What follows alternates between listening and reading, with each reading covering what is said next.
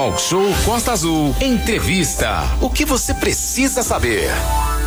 De volta aqui no Talk Show Música e Informação, são 8 horas e 48 minutos. Nós voltamos a falar agora da questão do trânsito, porque nós temos atualizações referentes a esse assunto, né, Renato? Exatamente. E nesse sentido, a gente tem o prazer de receber aqui, representando a Superintendente de Segurança, Transporte e Trânsito de Angra, né, que organizou esse esquema especial para o Réveillon e primeiro dia do ano, o Ricardo, né? Ricardo Ferreira, que já está aqui na nossa sala virtual. Ricardo, muito bom dia, prazer recebê-lo aqui novamente, porque é fundamental aí é, as pessoas terem conhecimento quais serão as intervenções principais e as mudanças feitas aí no trânsito de Angra dos Reis. Bom dia, Ricardo.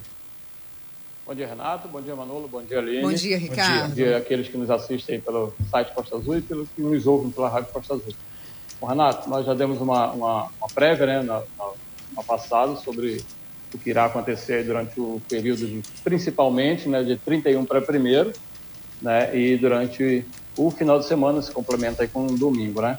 Então, a principal alteração né, do, do, do, fluxo de veículos será na Avenida Ayrton Senna, da qual, a partir das 22 horas do dia 31 ou da noite do dia 31, estará em mão dupla com pista de saída. Né? A pista de saída estará fechada e a pista de entrada será servirá de mão dupla.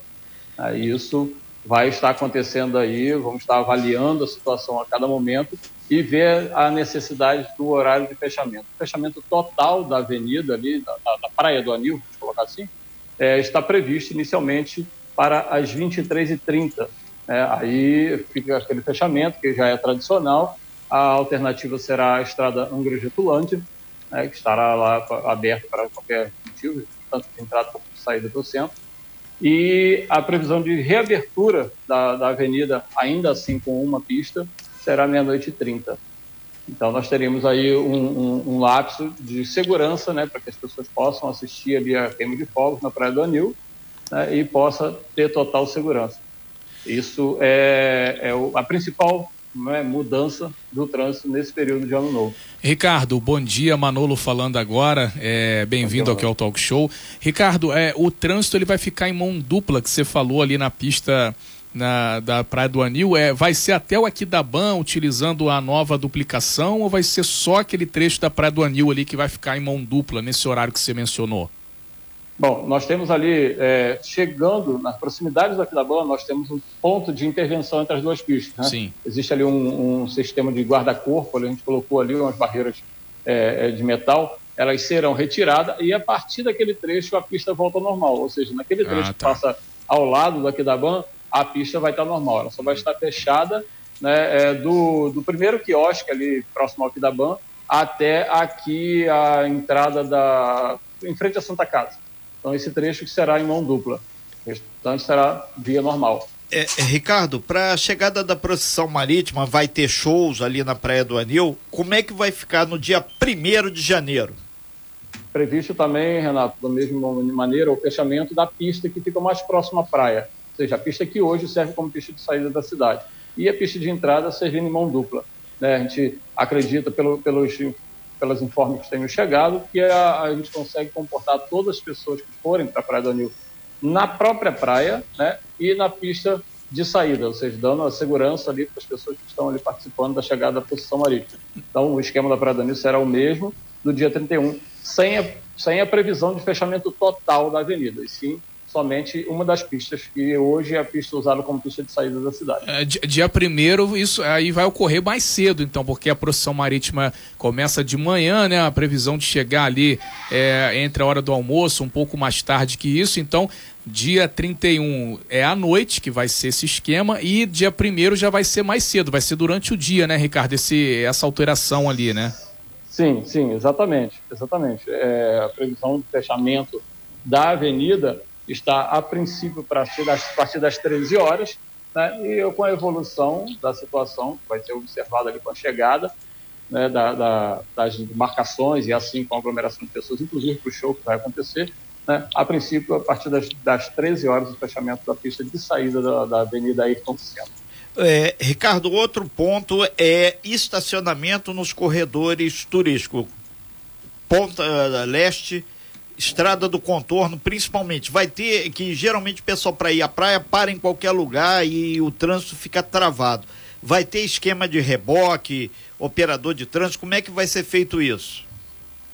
Então, Renato, nós já iniciamos ali uma sinalização provisória nas, na parte dessas mais sensíveis, né, que o, se tiver um carro estacionado inviabiliza o trânsito na estrada do contorno. Está sendo feito hoje também na estrada Ponta Leste, né, que são os dois corredores mais de maiores movimentos os agentes de trânsito e alguns apoios, né, que servidores do, do, do, do Serviço Autônomo de Água e Esgoto que vão estar conosco para servir de orientador de trânsito, vão estar também ao longo dessas duas vias, ou seja, nós teremos motocicleta de trânsito, é, viatura do trânsito e mais esse pessoal de apoio que é, vieram do, do Serviço de Água e Esgoto, né, para nos dar o apoio, ao longo desses dois corredores, né, para evitar, sim, o estacionamento de forma inadequada que venha atrapalhar o fluxo de veículos, ou seja, Alguns pontos serão é, permissíveis os estacionamentos, né, mas nós estamos fazendo o isolamento daquelas áreas que realmente atrapalham a, fluidez do trânsito. Então, o objetivo é manter o, o, o, nosso principal alvo, é manter o ônibus indo e voltando. Ou seja, se você mantém o ônibus indo e voltando, você consegue manter toda a fluidez dos outros veículos. Né?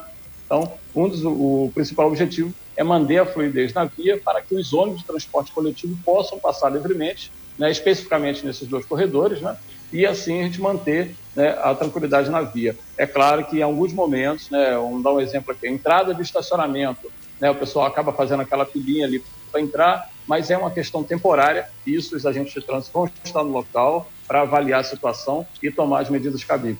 É evidente que os reboques vão estar à disposição aqui, caso haja necessidade extrema de da remoção de algum veículo, nós vamos a, a fazer acontecer dessa forma. Ok. É, é, é, são agora 8h54, a gente está conversando com o Ricardo Ferreira, responsável pelo trânsito do município de Angra dos Reis. Ricardo, a gente recebeu nessa semana aqui o Timóteo Cavalcante, que é superintendente aí na secretaria que, que você também faz parte, e muita gente reclamando da questão das motos barulhentas, sem placa, o pessoal sem capacete, fazendo, é, empinando e fazendo manobras perigosas, e também do som automotivo muito alto, além do horário, é, é aquela coisa, aquela reclamação, isso vindo de vários bairros de Angra dos Reis. Nesse final de ano, agora nessa operação, vai ter uma fiscalização maior também em cima disso, é, em cima das motos irregulares, dos carros de som. Como é que vai ser feita essa fiscalização agora no Réveillon, Ricardo? E mais para frente também, após passar o Réveillon, aí o, a, a, o plano da Secretaria de Segurança, de Trânsito, para fiscalizar esse pessoal aí que ninguém aguenta mais. A gente está recebendo, hoje já recebemos reclamação, diariamente recebendo reclamações nesse sentido aí. Motos barulhentas, som automotivo. Ricardo. É, Manu, nós tivemos, né, desde o ano passado, uma, uma, uma determinação né, do prefeito para que nós criássemos aqui um grupo de choque de ordem, ou seja, uma equipe né, que é, engloba todos os departamentos da Secretaria de Segurança, acompanhados do PROES e, por vezes, do, do 33º Batalhão. Né? Você deve lembrar que nós tínhamos um problema muito grave ali na área da Coronel Carvalho, né, que exatamente o pessoal ficou com carro de som alto, atrapalhava os moradores, né, fazia uma certa, é, causava uma certa desordem. Isso nós criamos esse grupo, esse grupo veio efetivado e veio colocando esse grupo, era para durar 90 dias no máximo, né, mas ele se manteve, tendo em vista essa necessidade, até mesmo para atender essas informações que você acabou de nos colocar, e esse serviço ele continua, tá? Ele se mantém, houve aí sim algumas, algumas situações é, diferenciadas no, no, período do carnaval, no, do, Natal, na verdade, no dia, da noite do dia 25, é, tivemos essa reclamação, mas é, esse grupo já voltou, já está se reunido, já está pra, trabalhando essa noite, esse período agora, a noite passada, nós estivemos fazendo um trabalho especificamente de trânsito lá no Parque Mamucaba, né? foram identificadas cerca de 84 motos passivas de infração, foram feitas as infrações, Três delas foram removidas ao depósito. Tá? Essa é uma das primeiras ações que nós estamos tomando, até porque agora o agente de trânsito do município ele tem o poder de utilizar, é, para ficar mais claro, o talão de multa do Estado. Então, algumas multas que seriam de competência somente estadual, o Detran incumbiu e autorizou o agente de trânsito do município de Angra a utilizar né, dessas multas. Então, isso traz uma segurança maior para o agente que está em campo. É claro que a participação do 33º Batalhão é fundamental nessas, nessas ações. O Coronel Fofo tem participado diretamente apoiando essas ações. Né? O agente de trânsito ele tem uma segurança e a gente tem o trabalho do, do 33 juntamente com o PROES e mais o pessoal do, do Departamento de Trânsito. Na questão do som alto, nós temos aqui o Departamento de Vigilância Patrimonial que aplica a lei municipal contra os veículos automotivos. Já teve, tiveram, tivemos aqui mais de 50 veículos ao longo desses dois últimos anos apreendidos por conta do, do, do som automotivo. É uma multa alta, né, uma multa alta, pesada para aqueles que praticam. Nós temos, inclusive, veículos ainda no depósito que não foram retirados, né, que são modificados e as pessoas utilizam desse veículo para fazer a baderna com som automotivo fora das características originais do veículo, sem autorização, ou seja, esses veículos são repreendidos, são é, é, recolhidos a depósito. Temos também o pessoal do departamento de postura que está conosco nessa mesma choque de ordem, trabalhando incessantemente dentro desse mesmo papel de choque de ordem, trabalham aí dioturnamente para fazer esse trabalho de ordenamento na cidade, ou seja, todos os departamentos da secretaria estão imbuídos nisso, é uma determinação aí vinda do prefeito é, capitaneada aqui pelo secretário Douglas, que a gente está fazendo isso, não vai ser diferente no ano novo, tá? É, já estamos com esse pessoal todo em rua, demonstração, volto a dizer, foi ontem, né, acontecerá novamente outras ações para coibir a questão da motocicleta, né, que realmente tem sido, é, tem sido um problema. Né, no estado do Rio de Janeiro, a gente tem conversado com os outros municípios, também tem tido esse mesmo problema, então estamos traçando ações e praticando ações para inibir tudo isso. A gente espera conseguir né, coibir ao máximo esse tipo de ação aqui no, no município. Manolo.